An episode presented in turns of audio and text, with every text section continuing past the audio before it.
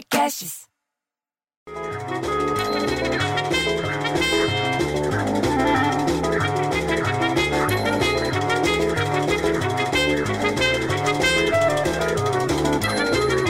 Daí me vira a dona Isaura.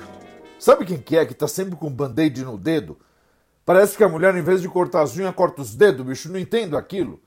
E fala que o Neymar, o jogador Neymar que namora com todo mundo, sabe quem que é? Protestou contra racismo durante a derrota do PSG, que é o Paris Saint-Germain, que é o time que ele joga lá na França.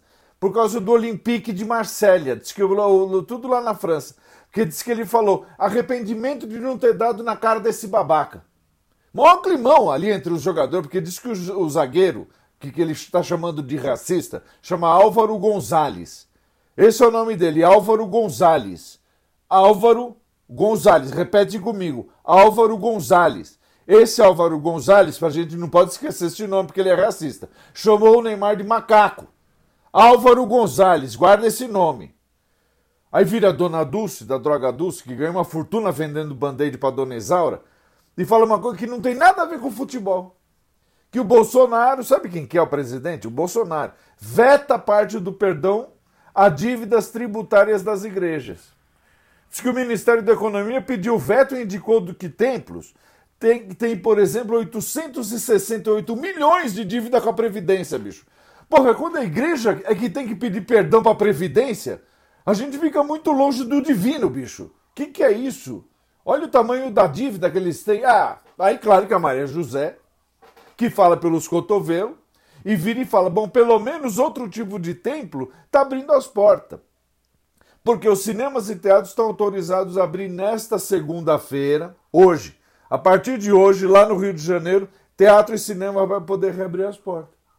Mas eles devem funcionar, sabe com quê? Com capacidade de 50%. E você não pode entrar com comida, não pode entrar com bebida. Eu que gosto de comer pipoca com Pepsi Cola, não posso. Não tem como eu entrar com a pipoca dentro do cinema, então nem vou. E ela continuou falando, porque ela não para de falar. A mulher é o Cid Moreira do bairro, vive dando notícia. Daí ela veio e falou também que um idoso, olha essa história, 102 anos, que teve a gripe espanhola. É a segunda vez que o homem pega um negócio, pegou o tal da Covid-19 lá em Minas Gerais. Ele pegou as duas pestes, bicho. Você acredita num negócio desse? E a mulher dele, de 92 anos, também se curou da Covid. Ele teve a gripe espanhola, sabe quando? Em 1918, quando ele tinha 9 meses de idade. Olha isso, bicho. Olha o que, que é. Eles estão casados há 75 anos. Pô, bicho, isso é saúde. É saúde na vida e saúde no casamento. Você entendeu? Porque, pô, o homem resiste duas, duas, duas epidemias desse tamanho. Ah, pelo amor. Ih, olha lá, ó.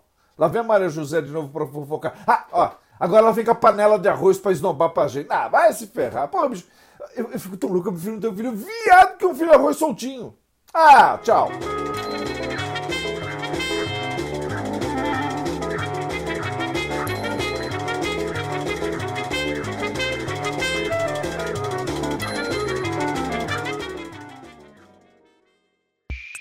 Esse podcast foi editado por Rafael Sales e Júlia Fávero.